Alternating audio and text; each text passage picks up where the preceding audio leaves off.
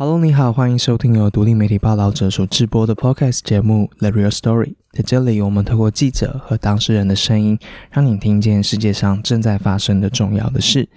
今天节目的开始，想先跟大家分享一条新闻。这是一个韩国的士兵的故事，他的名字叫做卞熙秀。这位士兵很特别，他曾经开过记者会，对着社会大众说：“我。”是大韩民国的军人。记者会上，他跟整个社会解释自己从小就梦想当军人。他说：“我想让大家知道，我也能够成为保卫这个国家的伟大军人的一份子，请给我这个机会吧。”为什么要带着泪水哽咽的请求这个国家让他当军人呢？因为卞熙秀在经历了漫长的考虑跟精神健康问题之后，终于到了泰国进行了性别置换手术，让身体跟心理的性别认同能够一致。本来是生理男性的他，变成了女生的身体特征。只是这样子的性别置换，让他成为了韩国国防部认定的身心障碍，必须从军队离开。在经过记者会啊、行政程序啊这些努力之后呢，今年三月初，很遗憾的，没有办法保卫国家的卞熙秀离开了这个世界。他被发现自杀沉尸在家中。悲剧发生之后，韩国社会掀起了许多的讨论。有些人会问：如果所有人都能够多了解什么是跨性别者，事情会不会不一样呢？所以今天我们想要来好好的谈谈什么是跨性别，什么是超越性别的爱。我们自己跟性别的关系又是什么？在台湾，其实不管是报道者的报道，或是近期的两部影视作品，公司的影集《天桥上的魔术师》，或者是电影《男儿王》，都在做这样的尝试，希望让更多的人能够理解性别和性别少数的处境。要理解这个议题并不容易，所以这一集我们邀请到了三位来宾，带着两部影视作品以及他们长期陪伴性别少数的经验，要来和我们一起了解、重新理解生活里面性。别的框架，还有性别的意义。这边要特别提醒的是，我们谈的各种现象啊，当事人的感受啊，跟想法都不足以代表所有性少数族群。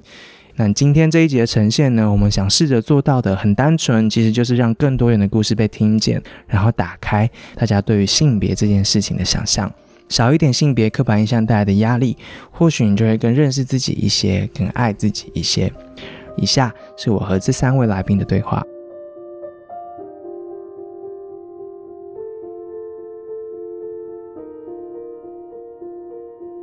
今天是第二次了，我们邀请到《天桥上的魔术师》的导演雅哲导演来到现场。导演你好，哎，大家好。大家不知道上礼拜有没有看到最新的集数了？是。今天要从刚播出的这个《天桥上魔术师》的集数，然后我们要谈一个议题，叫做跨性别，其实还有性别这件事情。是。导演要不要先 brief 一下，讲一下发生什么样的事情？我尽量不爆雷。对对对，在。中华商场里面有一个非常人人喜爱、功课好、体育又棒的橄榄球队长，长得又帅。嗯，但他交了很多女朋友之后，有一天他突然消失在这个中华商场，不告而别。因为呃，发生了一个命案，他看到了一个跟他性向上面很像的人被打死之后，他就决心要离开这个。令他害怕的地方，他要去追求他的自由。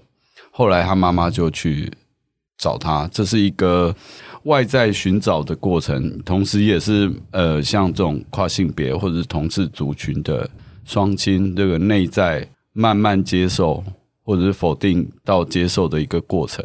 应该很多人没有意料到，在看一个一九八零年代为背景的影集的时候，会看到可能很多人现在很熟悉的一些情节或是情绪。对，事实上，这样的心理状态从古至今都一直存在啊。嗯，那我们最早是希望原著小说里面有写到那种失去小孩的父母的那个状态。嗯，那我们一直想要把中年人的故事也纳入魔术师。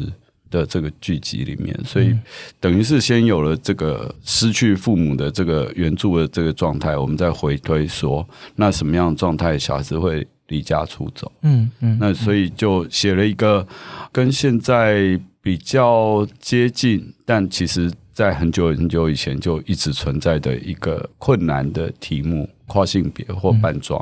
那时候在建构这样的剧情跟角色的时候，其实做了一些田野的调查，所以我们今天就邀请到那时候导演在做田野的另外一位那时候的采访对象来到现场，也是男儿网的主要演员之一 Q E Baby。Hello，大家好，我是跨性别界的刘嘉玲，嗯，第三性十足，对 Q E。等一下，怎么会变刘嘉玲？没有，为什么是刘嘉玲？说自己是林志玲，现在又没有，因为这是我高中同学帮我取，他说你就是跨性别界的始祖，哦，就是老江湖。男儿王在过年的档期的时候上映，要不要介绍一下这部电影？这部电影是一个 Drag Queen 为主题的电影。嗯，那我昨天听到一句话，我非常感动，就是有一个爸爸跟他跟他的跨性别小孩说：“嗯，我希望你的光芒可以大过别人的眼光。”嗯。像我年轻的时候，我也会经历到很多不平等的待遇，找不到工作，被歧视，或是被男人拒绝，被当怪胎异类。但曾经有一个人就是鼓励我说：“说不定五十年后，你就会是社会的主流啦。”然后那时候我就会很自卑。那那现在为什么要经历过这些这么痛苦的事情？嗯，但我就觉得演完《男儿网》，我会觉得可能珍珠都曾经是苦痛的沙粒吧，就是。梦想都是从恐惧中开出来的花朵，所以虽然这个票房真的没有很好，真的还是比较非主流的电影。然后，如果大家对跨性别有兴趣的话，希望大家可以看这部电影。其实我有去看，其实我不会觉得它是一个非主流的电影。如果从情节来看，还有它制造出来的张力跟效果，那对啊，算老少咸宜。对啊，对啊，而且珍珠是你在里面的名字嘛？对对对，对，里面其实讲述的很多彼此理解啊，或是中年男人失业，或是他对自己家里面的那个压力，这些其实大家都是有共鸣的。Q 在里面演的会有这个角色的表现，其实跟你自己在社会当中的身份很有关系，对不对？自己本身就是一个跨性别者。嗯，对，像四年前的自画像的时候，那时候是我的二十五岁，嗯，那时候是刚经历完情伤，就是被这辈子的初恋被他抛弃之后的那个非常自卑的情况下。可是到男儿王二十七岁的时候，那时候我已经就是让外表又进化更上一层楼，嗯，所以在男儿王里面的我是比较。目中无人，比较骄傲自大，比较非常有自信，可是有点自信过了头的那个时期的我，两年前的我，嗯。我们等下会透过 Kiwi 自己的故事，然后他如何呈现在影集当中这样的过程，来理解一下跨性别者他们面临到的心境，然后他可能跟这个社会的连接，或是他身边的人跟他彼此之间互动的关系。但是为了让大家真正更理解跨性别这个议题，我们今天非常热闹，请到了第三位来宾，也是我们同志咨询热线的秘书长奥利维。你好。Hello，大家好，呃，我是同志咨询热线的工作人员嗯。赵立维，然后我在热线负责的就是跨性别的工作。其实跨性别在台湾在这两三年有一个很特别的新的一个行动出现，让大家都可以参与，就是跨性别的游行。嗯，我们从前年开始，我们举办了台湾第一届的跨性别游行。对，就是希望说可以透过游行让大家更了解跨性别这个议题。因为过去其实，在同志大游行，台湾同志大游行其实现在也是全亚洲最大的同志大游行，很热闹，就是每年都非常多。周边国家来参加，其实里面的议题百花齐放，LGBT 都参加。可是其实呃，我们还是希望透过跨性别游行，现在都是定在同志大游行前一天晚上，嗯嗯，然后希望在这个游行中可以让大家更看见跨性别，然后更看见跨性别的议题。嗯嗯，刚刚的对谈里面其实包括了影集，就是天桥上面的魔术师的影集里面的这位男生，他喜喜欢扮装。那 Kiwi 自己本身在身体的性征上面也有改变，那他们可能都被统称在跨性别者之下。可不可以请立伟先帮我们解释所谓的跨性别三个字到底代表什么意思？跨性别它其实是一个很很大的一个概念，它简单的说就是嗯。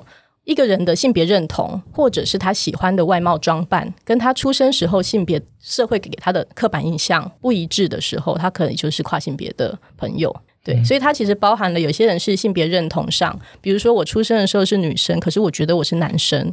嗯，对，有人想要变性，对，那变性就是其中跨性别的其中一个族群。那也有些人可能透过扮装的方式，他觉得哎，就是可以完成他自己最理想的样貌。那也有扮装的朋友。那现在其实还会听到一个比较新，这两年比较常听到的词是非二元。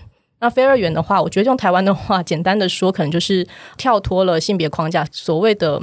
可男可女或不男不女，但每一个人的状态都差很多。自己的自我认同中，他可能没有要放在男女的这样的二分的框架中。嗯，对。但其实除此之外，因为我刚才说跨性别它就是一个大伞，所以我们常常还会听到一些其他的名词，比如说像是媚娘哦，它其实又是一个从日本动漫界来的一个词。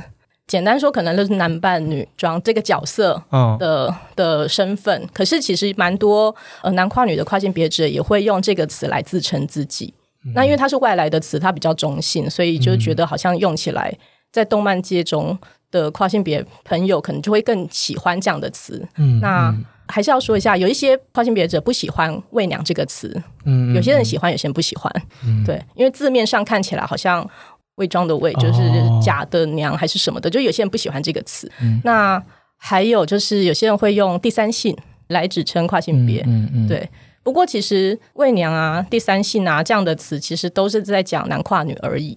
但其实跨性别朋友里面也有女跨男的朋友、非二元的朋友，所以用未娘或是第三性可能没有办法代成全部的跨性别朋友。嗯，都是其中一支，都是其中一支。但所以所以跨性别本身就是一个伞，你刚刚说的，所以它是一个统称，但里面其实还有各式各样的分类。所以刚刚讲的这些，对 Kiwi 自己来说，可不可以先让大家知道一下，你从什么时候开始？觉得你要成为一个所谓的跨性别者，或是你第一次有想到说在性别这件事情上面你跟别人不一样的时候是什么时候？嗯，国小四年级的时候，我就是泡在浴缸里面，然后我就会幻想古天乐全裸跟着我一起洗澡，哦，然后我就觉得，哎，这是对的吗？嗯，可是，在班上又会有喜欢的女生，我都会很喜欢那种女班长，超凶、很强势，可她又是全校第一名的那一种。哇，我都好喜欢他们，嗯，就暗恋他们，就就好想要上课，然后可能情人节还会买花送给他们，嗯。可是长大后才发现，那种女生其实是一种崇拜，无关于性那方面的。可是到国中的时候，我就开始因为爱上了田径队的初恋学长，之后才慢慢的发现自己肉体跟情欲的这一块是完全是喜欢男生的。所以我是到十七岁之前都不敢承认这件事情。嗯，然后是那时候我有一个同志姐妹，她跟我同年纪，她很早就出轨了。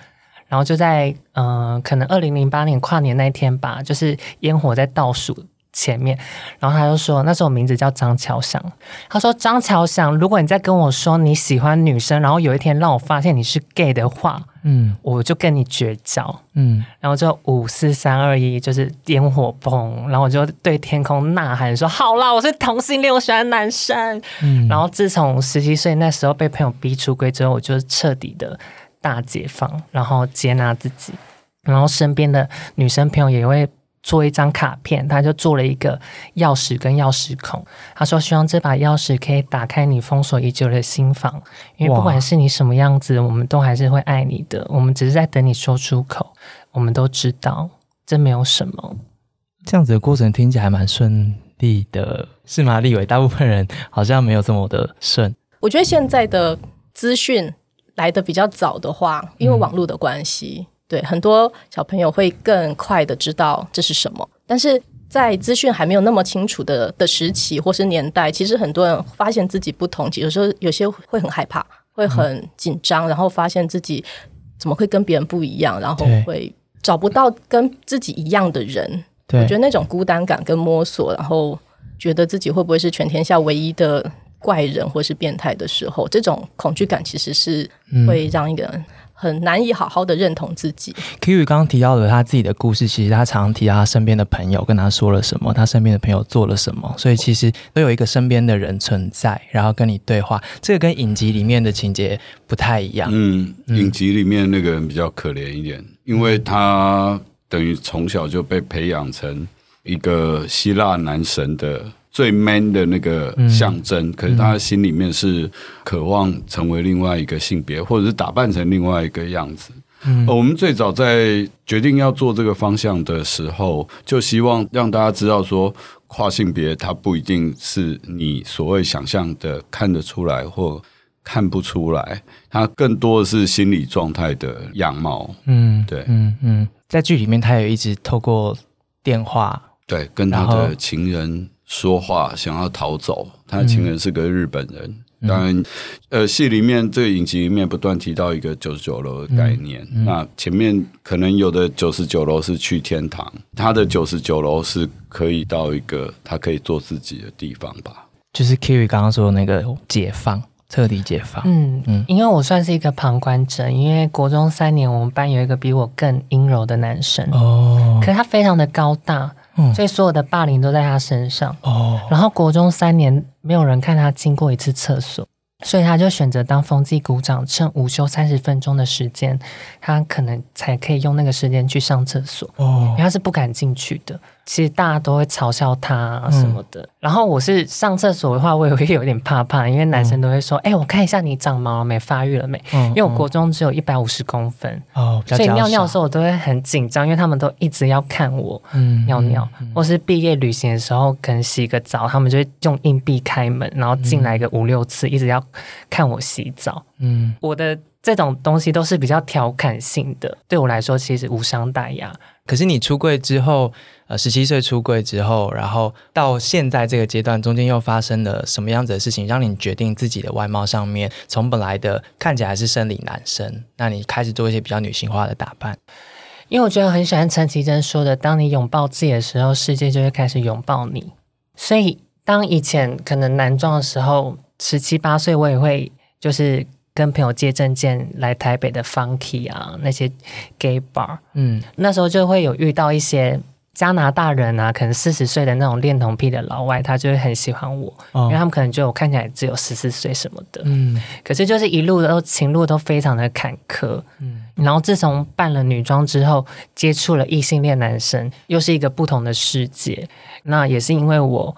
做了手术，隆乳手术跟外表的进化之后，我才真正开始更喜欢自己。然后我发现，当我很喜欢自己、很有自信的时候，你散发出来的光芒会非常的吸引人。所以你会怎么形容你做女装的打扮，或是接下来做隆胸这样子的过程？嗯。就是我之前有一个朋友，他是动物沟通师，然后他就透过视讯看到我瞳孔，然后他说他看到我的灵魂是一个十四岁的小女孩，中卷发，然后是一个芭比娃娃，很害羞，低着头。那我觉得那会不会才是我真实的样子？嗯，所以当我做了隆乳手术，跟留了长头发，跟比较秀气的脸庞的时候，我会觉得那是比较吻合我灵魂的模样。我会觉得比较感到 confident，比较自信。嗯嗯嗯。这样子的外表上面的改变，它代表什么样子的意义吗？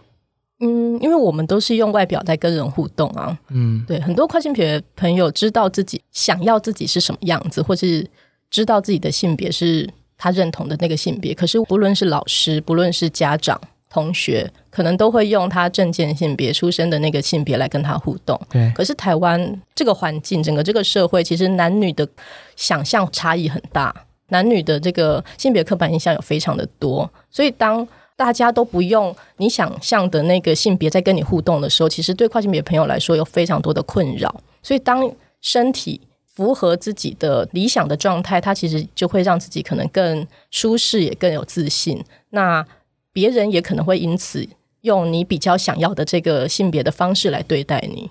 刚刚说的那个困扰，包括可能有些人不敢进厕所，或是不愿意进厕所。除了这样子之外，在你碰触过的这些社群朋友们，他们所谓的困扰是什么？他的感觉具体来说是什么？嗯，其实像厕所就是一个明明就知道我想上厕所，就是大家现在水喝完都可以去走去上厕所，可是厕所就是分男女。我们一般都知道我们要上什么厕所，可是跨性别朋友，比如说 Kiwi 要上女厕，那他身边的的朋友如果都知道他入学的时候是男同学，嗯，对，那他可以走进女厕吗？那另外就是他走进男厕，可能就像刚刚他提到，很多同学就会欺负他。所以我们自己接触跨社群，有好多的朋友在学校里面，甚至现在走到外面的公共场所，可能都还是会有憋尿的经验。或者是我们以成长阶段来讲，我们在校园中有太多学校可能会分男女有不同的制服，嗯，就是那样的制服能不能是男跨女的同学也可以去穿女同学的制服？对，连排队都有可能男生一排，女生一排。对他就会一直被分到那个他不想要的那个性别的那一边。其实对快来说，就是需要自己去抵抗这种性别二分的这个压力。嗯，对，我觉得这其实对跨性别来说是非常辛苦的。这个我有经验，就是我在大学上体育课的时候，约男女要分开坐，可是女生只有九个，然后老师就说：“哎，不对，怎么女生多了一个？”我就坐在那边，然后他就看张晨曦，他说：“你到底是男生还是女生？”因为我坐在女生那边，然后我就有点。真的很很有点想哭，有点不知所措。然后我就说我是男生，然后我就还是默默回到男生那一边。嗯，然后当下我是内心是有点受伤。然后在学校上厕所的时候，因为可能都素颜戴口罩，所以我都会选择去楼层没有人的时候才敢进去上厕所，就是类似这种经验。好好难哦，他们的生活好难哦。尤其是比如说像同性恋、双性恋，就是我们喜欢。怎样的对象其实放在心里面，可是跨性别朋友如果想要做自己的话，外形开始转变，其实就是等于要出柜，等于就是公诸于世。你对对，所以这个时候，其实我觉得各种压力可能就是在开始转换的过程中就会出现。转换完之后，应该不会是一切都好了吧？就当你感觉到自己想要改变你的外表。然后你真的这样做了，虽然感觉上比较舒服，这是真正的自己，但是外面的世界对你的方式是什么？你有感觉到什么改变吗？嗯，可能如果在交友软体上面，因为如果我使用的照片是女生的话，他们就会以为我是女生。对。可是他们在发现我是男生的时候，他们就说：“啊，那你可以帮我介绍女生朋友吗？” 就是三星，我真的没办法接受。哦。那比较特别的是，那些从来没有经验的。直男朋友们，他们从来没有跟男生过，他们可能就说：“哎，那就试试看吧，无所谓，反正也没有试过之类的。”嗯，导演那时候找到他做田野的时候，有打破你的想象吗？嗯，蛮狂野的。我自己是有一些疑问，就是说，原来听他讲了以后才知道说，哦，因为我们大部分会把跨性别的男生。自动归类到同志的那一块，嗯，可是他在爱情的属性上面，他在同志圈，他那时候跟我说票房很不好，所以他 Lady Boy 转战到那个异性恋这个圈子的时候，他反而打开了另外一个蓝海，这样子。哦，这是我我最惊讶的，就是说同志可能更把他排挤到另外一边去。即便在所有男同志的社群里面，所谓的 C 啊、娘啊，更不要说是伪娘跨性别，在男同族群里面是边缘，对，是被排挤的。巨 C 拒绝 C 这样子哦，巨 C 对，同志巨 C，同志全都巨 C。大家现在可能有点混乱，就是 Kiwi 是一个他出生之后被认定他的性征被认定是一个男性，所谓的生理男性，但是他后来发现自己喜欢男生。但是他觉得自己是女生，所以他改变他的外表，就是他隆胸，所以他外表看起来是女生的样子，只是他还留有男生的性征，也就是阴茎这样。然后你在男同志圈里面并不受欢迎，所以你转而跟直男，也就是喜欢女生的男生交往。对，因为之前小时候年轻的时候用交友软体的时候，我就是可能会吐舌头装妹，然后名字叫阿翔之类的。可是就 出来见了面之后，就阿翔现在听到作何感想？就出来见了面之后，就是一个少女啊。然后抱歉，我真的没有办法。啊，你也试图做过不是自己的样子。对呀，嗯嗯。或是之前跟朋友去日本的同志三温暖，我直接被轰出来耶！哦，就是因为我围着浴巾，然后被发现有胸部，他们就说请你出去。我说那你退我钱呐，我都付钱了。而且这里面真的没有人要理我 哎，冷板凳，因为他们就喜欢男生啊，男生的样子。对，所以我就彻底的退出同志圈，已经十年了。那另外一个圈子发展顺利。嗯，还蛮顺利的。可是我曾经遇到一个对我最感动的男生，是他对我说过：“说我不会管你的性别是什么，那对我来说并不重要。我喜欢的是你的灵魂，因为我觉得他很可爱，就觉得这才是我要的。我不想要被这世界改变，不是说我因为要得到爱而去改变自己的身体。那出发点并不是为了我自己。其实，就我这几天想很多有关于同性恋、异性恋或喜欢男、喜欢女这件事情。嗯，然后。最近看了一本小说，得到了解答。它叫《现代爱情》，但都短篇的投稿。里面有一个真实的故事：一对夫妻，然后太太陪先生去变性，嗯，然后到最后，他太太开始用“序”来称呼她的丈夫，嗯，我觉得那个真正的爱就是，其实那个肉体只是一个形式而已。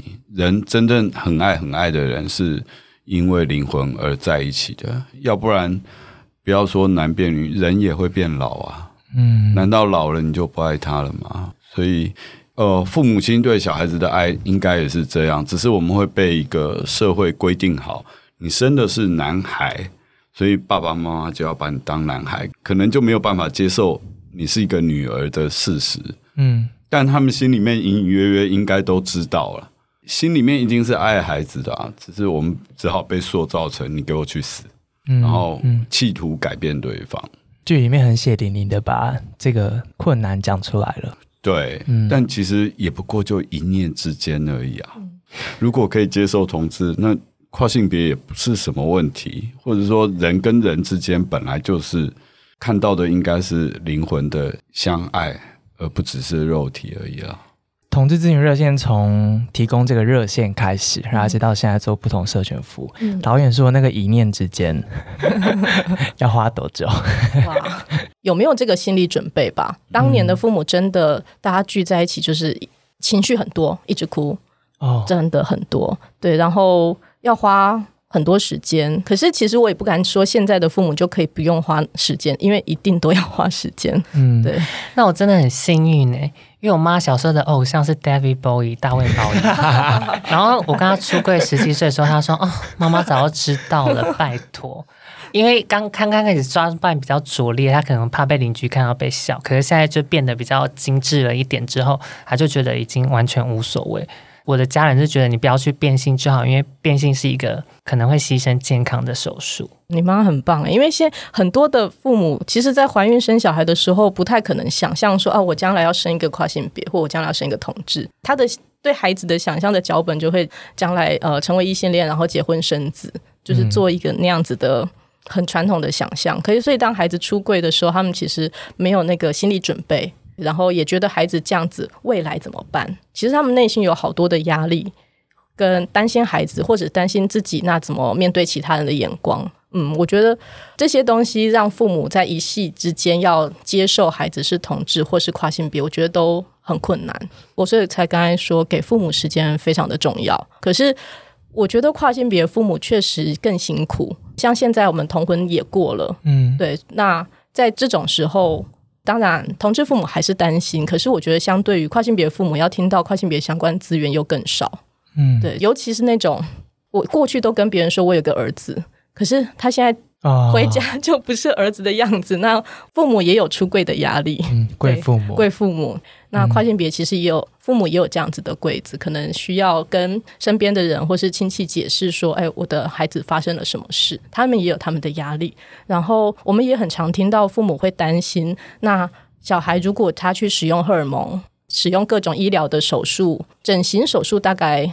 还相对安全，可是如果是变性手术，他们又更担心了。嗯，所以我们常常也会听到很多父母在医疗上就会卡关，就像你妈说：“我可以接受你现在样子，可是你不要手术。”就像因为我也觉得健康是第一，所以我就从来没有使用过荷尔蒙那一类会伤害身体的东西。嗯嗯嗯，所以这是你本来讲话的腔调。嗯，对啊，可是如果在网络上跟男生讲话的话，可能就会再嗲一点。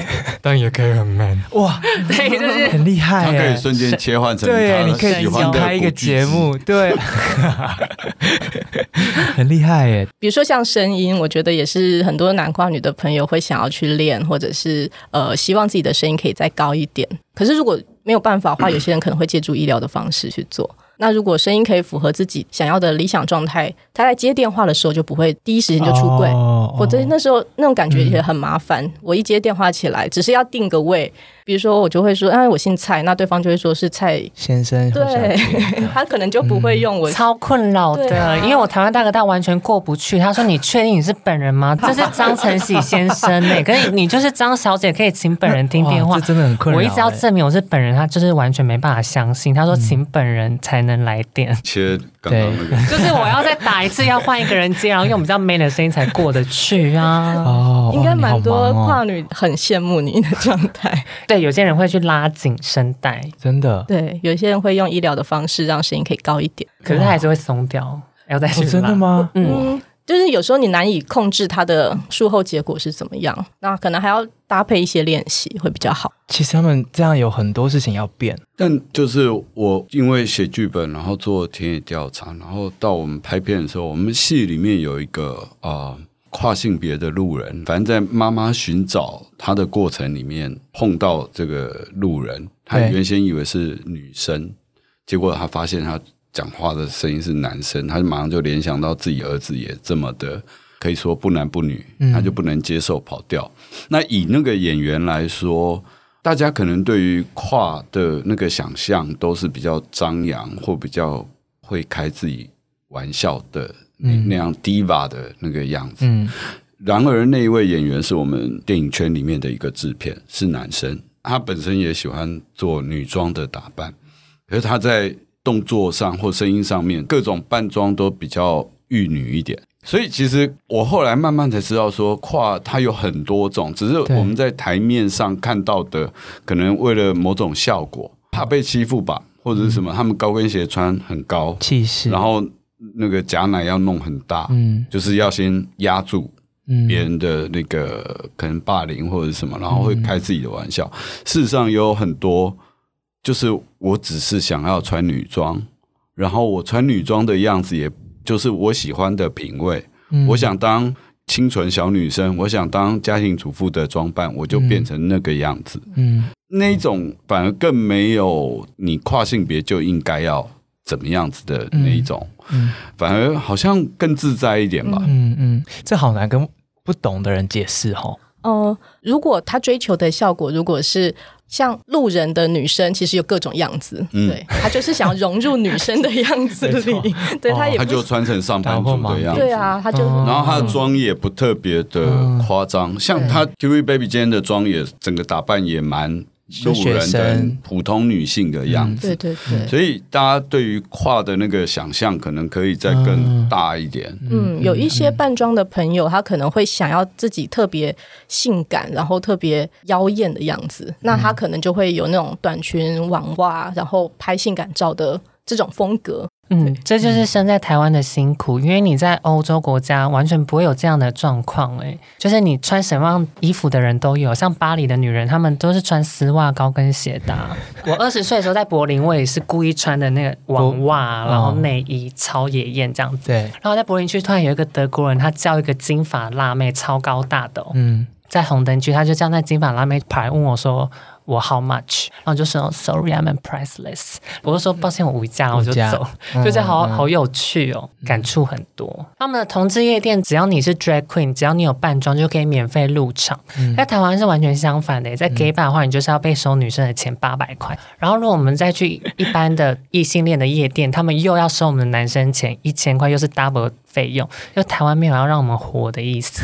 性别这件事真的无所不在啊。对呀，嗯，其实剧里面他可以扮装的地方很小，在他自己的房间里面的衣柜子里面。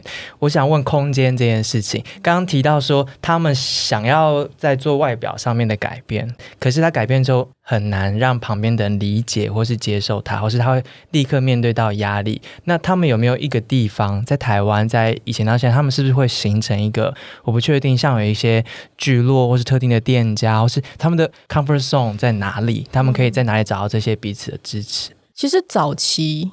早期在还没有网络的时候，因为那时候可能连跨性别这个词都没有在台湾出现，嗯，对，所以没有那个词，很多的跨性别朋友他可能跟同志是混在一起的，就像一个光谱。那有些人就是很 C 的男同志，然后有些人就是很想要扮装、穿女装，对，但他可能也没有那么明确的词来指称自己是什么。对。我听过一些前辈说，以前可能过年过节在 gay bar 里面有一些扮装的表演，然后就也会有人扮装去参加。去玩，对，就是在男同志圈中可以看见，现在来回想起来，就是跨性别的身影在里头。嗯，那或者是女同志中也会有铁梯，它跟女跨男也很难区分。嗯，对，像这样子就是混在同志圈里面早期，可是后来大概两千年前后就开始出现一些跨性别相关的支持团体，像台湾 T G 蝶园。对，那在之前的话，可能会有像是医生办的那种。所以有些跨性别想要走那个变性流程，所以他把大家就是聚在一起，然后让他们彼此彼此相聚的一个一个团体。这样其实到现在都还有。嗯嗯。那其实有了民间团体或是医疗团体，其实会让跨性别朋友有一个。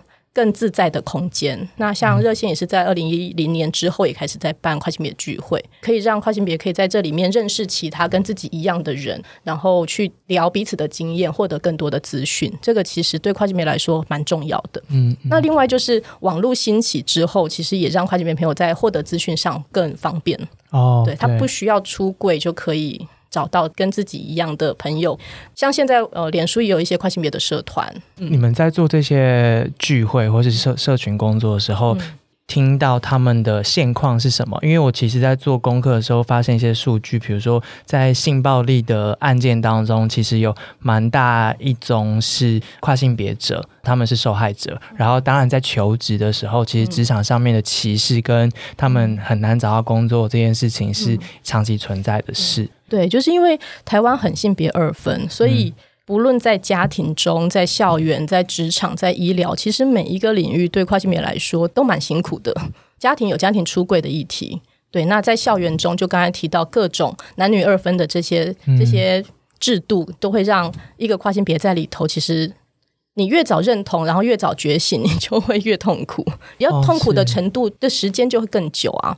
嗯，对。那你如果离开学校之后更有这样的意识的话，如果你的外形已经开始转换，嗯。你进到职场求职，其实也是一个很大的关卡。就在台湾，你如果呃想要变更你的法定证件，呃，台湾可以变更你的法定证件，可是需要看两个精神科医师拿到评估之后再去做性别重置手术。对，要一定要有手术，要手术，不能评估我的心理就好了。不，目前不行，要动一些摘除的手术，嗯，生殖器的摘除手术。那这个需要钱，等于它需要资源，而且这有城乡的差距。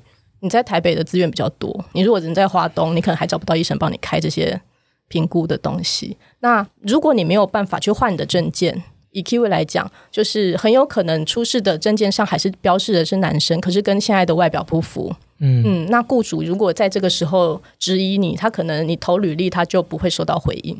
这样这样子的状况，很多跨性别朋友在求职上，特别是找那种需要与人互动的职业，都会很受挫。对。因为我身边有一个朋友，他是新竹教育大学的，然后他日文又有 N one 的检定，就是日文也很好。他去应征一些日商公司，然后日商公司也可能都会鼓励他，可是就说抱歉，我们真的没办法录用跨性别的人，不管你的能力再好。对啊，像这样子的状况，其实真的很常听到，就是即使他的学历好，然后或者是他的能力好，可是很多雇主会在这种时候先预设，可能你的同事或者是这个环境就不适合你。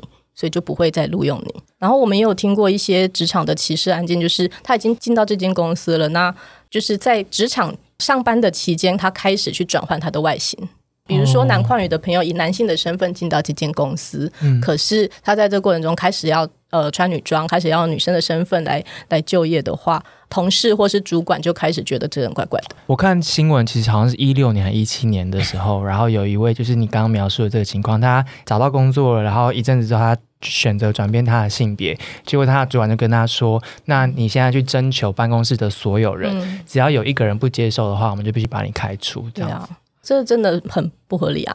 就是，所以其实对跨性别朋友来说，这样子的事情时有所闻。呃，我之前我们曾经在聚会中也听过有朋友，他那时候来，他说他在那家公司里面是一个高阶主管，他年纪大概五十岁有。他说他已经到五十岁，他应该要尝试做自己了。他不要再忍耐太久，他忍耐太久了，所以他开始呃来参加活动，然后开始穿女装，然后开始留头发、化妆这些。我们就很祝福他，很替他开心。可是半年后，我们再看到他，他已经失业了。他本来以为他的高阶主管的身份可以保住这个工作的，但没想到不如他愿。嗯。很难过，其实听到这个很不公平。法律上面没有什么性平法，或是这些都其实有，但是如果在工作上受到歧视，雇主他用的那些理由都跟性别无关，其实你抓不到这个证据。那也有很多人，因为他明知道自己因为性别而没有办法继续工作，可是他为了要求就是继续去赚钱，他没有办法花时间去打那些官司，或他不想曝光，所以其实蛮多嗯，我们自己认识跨性别朋友在职场上受到这样子权益的歧视，可是他选择不站出来，因为其实要保住他的下一份工作，他不敢在同样那个圈子里面闹大。这是你们就是后来决定要特别做跨性别游行的原因嘛？因为他们有很多属于他们自己需要倡议的东西。是，就是希望让更多的跨主体可以在这个时候获得力量，可以愿意站出来，然后也让社会大众更看见跨性别的处境。嗯，对。那社会大众需要去认识，因为我们自己在做这个演讲啊、社会教育的时候，发现其实很多民众其实不知道什么是跨性别，就是很陌生。那不只是。社会大众其实同志圈也需要再更认识跨性别，是对，所以我觉得在不论是哪一方面，或是跨性别自己，我们也希望透过一次又一次的游行，可以让大家知道要站出来争取自己的权益。嗯，一九年是第一届，二零年第二届，然后今年可能会有第三届。如果疫情还还 OK 的话，有看到什么转变吗？光是这几年的尝试是更好了，或者是？希望会越来越好，因为我们在第一年在西门町办游行的时候，我们自己的义工在路边都还看到有民众指着游行队伍骂变态。我们上次做同志游行的那一集，讲的是十十几年前一样，路人对着第一届的同志游行骂变态。那现在第一届的跨游行，然后发生一样的事情。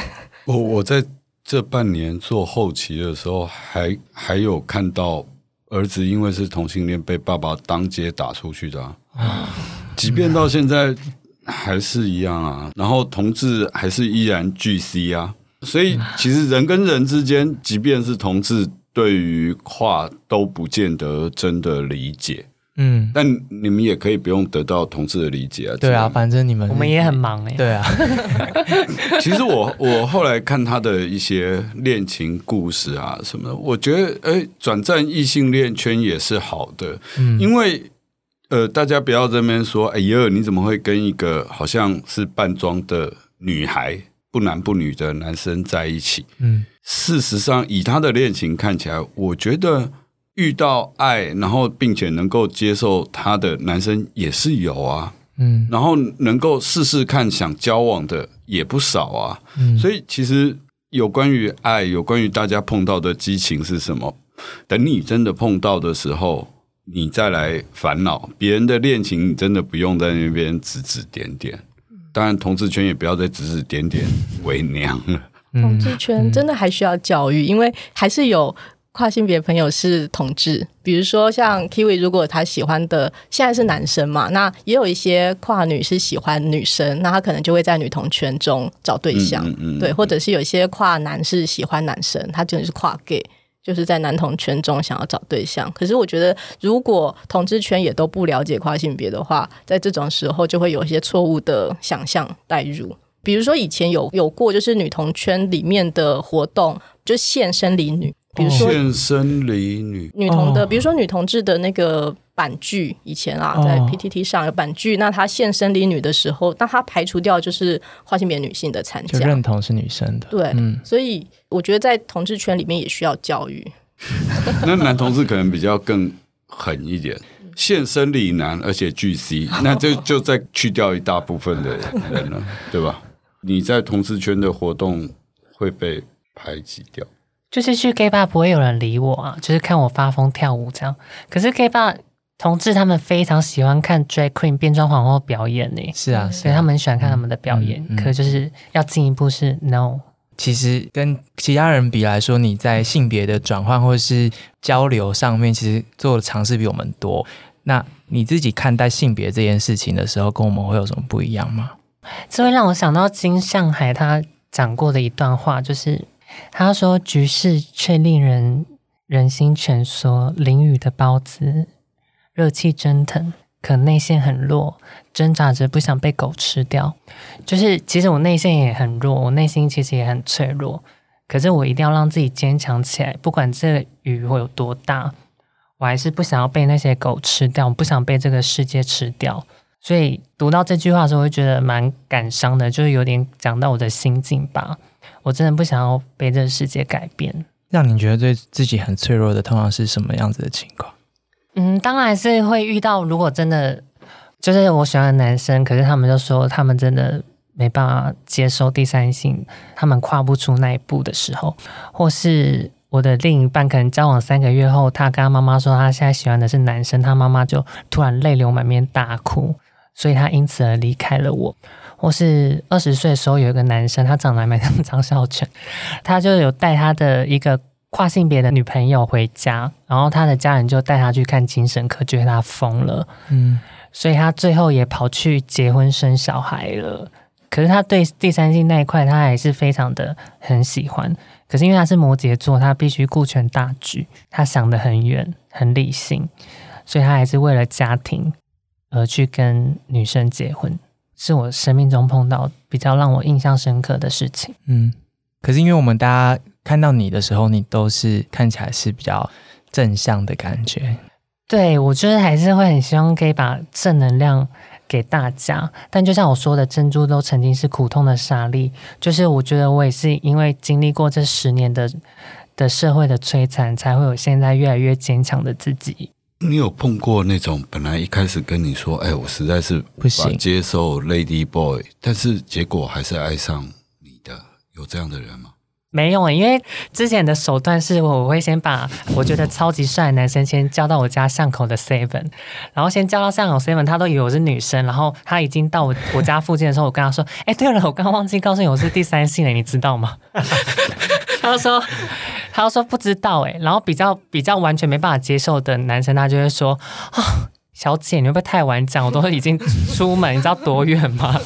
可是如果比较好，大家先吃吃饭聊聊天嘛，在 seven 喝一杯，你再决定啊。可是就是有比较好的男生，他说不会啊，没关系啊，那就试试看吧。但我遇过最好的是真爱，是他要说真的没有关系。其实我有跟第三性交往过，我无所谓。然后他就真的彻彻底底爱上我，是在我拜了霞海月老庙后两个月后，不是叶佩强调一下，等一下，酝酿了一整集戏，对，哇，霞海月老，对啊，你看，听众朋友马上笔记，对，然后就遇到一个对我真心的、很真心，你就要好好把握嘞。这个应该是跨性别的族群常常碰到在感情上面的情况。很难，对，有其实，在感情中有一些跨性别朋友，确实会觉得自己好像是比较弱势，所以在关系里面会比较处于那种常常会妥协，或常常会以对方为优先，对方比他强势的，我我听过不少。不过老实说，我我也听过很多跨性别朋友的配对，或者是呃跨性别朋友的恋情，所以恋情来说，应该不至于那么不顺利。不过我我可以提一下，伴侣关系中，我觉得有些呃跨女的朋友跟男生交往，我听过有几个朋友，他们后来被分手的原因，是因为对方就会说啊，我们家要传宗接代，所以你就是没有办法。跟你继续走下去，我听过有一些这种拒绝的理由，嗯嗯嗯，这也是一个只是腻了吧？然后结果下一个又是夸，对呀，因为我有个对象，他说二十五岁以前一定要结婚生小孩，现在几岁了？你生了吗？小孩在哪？我看网球王子是不是？真的，你遇到都会很明显，就是他的真性情是什么都会表现出来。可是毕竟我都是他们的第一个男朋友，所以他们也算是付出。跨出很大一步。嗯，最后想要给听众一些比较实用的建议，比如说，当他的朋友想要做跨性别，或是说他遇到了跨性别的新的朋友，或是他的同事，嗯，那他能够做些什么，或是他有什么需要特别注意的地方吗？或者是，我觉得如果身边呃有新认识跨性别朋友，我觉得互动上可能就以他呃希望被称呼的方式对待他，比如说叫称谓好了。呃，先生、小姐这种事情，你就是要依。对方他想要的那个性别来做称呼，我必须要说，我现在去参加国际会议啊，进去之后的第一步是你可以贴贴纸在自己的身上，然后那个定冠词，对，它你可以是 he 或 she 或者 z，就是 z 一，对，或类或类，就是去性别化的这个冠称。它第一件事就在你的 name card 上面会让你选择你的称谓，然后别人看到你的时候就知道要叫你什么。又或者是呃，我有跟跨性别的人一起出差过，那他其实跟主办单位说他是跨性别者。于是他是男跨女，那他就住在女生的房间里面。他是说，这是他第一次遇到会议会容许他这样做，他因为这样说他哭了，就是没有想到会议真的愿意尊重他的认同，让他住在女生的房间里面。嗯，这真的是一个呃很性别友善的这个做法。那我们希望未来更多，应该所有的会议或者是所有的这个措施都应该要尊重跨性别的认同来对待他们。嗯对。导演，你这两集处理的很多是家庭嘛？然后当然，如果说中华商场本身是一个社区的话，那也是个小型的社会的缩影。然后就台湾的缩影，就台湾的缩影。呃，我看到你在其他访问里面，其实也提到天桥派是一九八零的事情，但是很多事情跟现在是有连接、有对话的。是这两集处理的情况跟现在的观众，你有什么想要对话的讯息给他？我有关于这个议题。刚开始只是半知半解，然后开始做田野调查。当然，剧本可能都还写不到跨性别真正的困境，嗯，因为毕竟是一个戏剧。可是换一个方式来想，就是说，我们的社会一直都是分成男生跟女生，然后会有女生骂台男，然后男生骂女生猪女之类的，建构一个男生都是怎么样，女生都是怎么样。可是。在我开始了解跨性别这个议题之后，我开始觉得他们是来帮助我们了解性别到底是什么。嗯，性别到底有没有必要把人分成男跟女？人不都是灵魂肉肉体的相爱？讲到最后，其实性别是一个非常没有必要被区分的的东西。好比肤色也是啊。嗯，当你到一个种族融合的国家，谁管你是黄的、黑的？跨性别教我最多的就是，诶，到底分男跟女是为了什么？对，分同性恋又异性恋、双性恋到底是为什么？为什么要区分的这么多？然后区分到最后连自己都头痛，因为啊，原来哦，跨好像也不被同志接受，怎么会这样？如果去掉这个男跟女。同跟异的差别之后，这个世界就只剩下一个我是不是爱你这样子而已啊！不管是情人之间，或者是家人之间，对，没错。如果你你爱你的孩子的话，有差别吗？其实大部分性认同少数会花这么多很多时间在出柜这件事情上面，其实都是在对抗。刚刚说的这个社会，他出生之后给他的指定的性别，或是因为他的性特征，然后而给他的所有的所谓的生活上面的规范，他不断在这样互动当中去寻找。可是我心里面真正的是什么？还是我要听外面的人告诉我我要成为什么，或我应该怎么样？大部分人花很多的时间在这个摸索当中，有的人可能这个时间是一辈子，有的人可能是到五十岁，但 Kiwi 是很。很早的，在十几岁的时候，虽然还是摸索了一阵子，最后我想，如果现在我们的听众其实有很多国中生或是高中生，他如果跟你那时候有一样的感觉的话，嗯，你有什么想要跟他们说的话吗？嗯，我觉得在你风格不受欢迎的时期，你必须要坚守到底。套一句字画上的的台词，他说：“改变不是一天两天的事，不能因此轻易放弃。因为一天天、一点点的累积，我们就有机会翻转这不完美的世界。所以，当别人觉得你很奇怪的时候，你要换个方面去想，其实 you are unique，然后你是与众不同的。”我常说，就是樱花公母龟不会羡慕金鱼吧？就像金鱼非常的漂亮，但樱花公母龟才是最物以稀为贵的东西啊！你不可以因为自己非常的稀有，而去觉得自己是怪胎还是异类。你是最珍贵，你是最独一无二的。我就每次做性别题目的时候，就是因为我们可能都特别谈所谓的性少数嘛。那 Kiwi 刚刚说的，就是改变没有办法发生的这么快。如果说整个社会或整个世界要改变是需要时间的，要经过每一届的游行这样子努力改变的话，其实如果你身边有这样子性少数的人，你可以成为他的那个伙伴，因为外面要变得太快，全部的人要变得太快了，但你可以先成为他的那个很重要的人，扮演在生命阶段当中一个很重要的支柱，或是你可以打给热线。那其实性别还有一件事情是，它不只是属于性少数认同的议题而已，性。别载制着世界上每一个生命体，因为我们每一个人下来，从你穿的衣服啊，你要叫的名字啊，你要发声的位置啊，或者是你应该做的运动啊，等等等，它是每一个人的事。所以其实说到底，今天谈的东西不只是属于跨性别，它是属于每一个性别认同的人的。所以今天很谢谢三位的时间，还有谢谢《男儿王》这部作品以及《天桥上的魔术师》，谢谢三位，谢谢。谢谢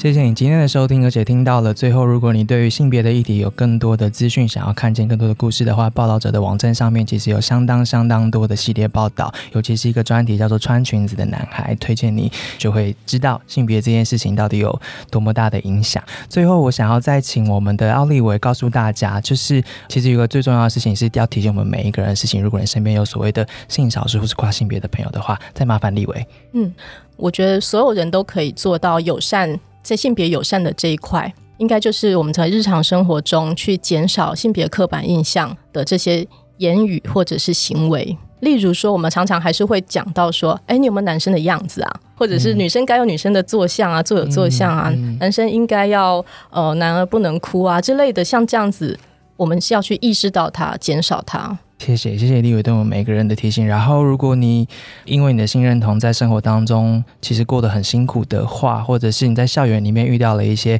性歧视、性霸凌这样的事情的话，推荐你回去听。呃，我们之前做的一集是叶永志之前的辅导老师，然后他来我们节目当中告诉大家要怎么面对这件事情，回去听一下会对你很有帮助。谢谢你的时间，下次见，拜拜。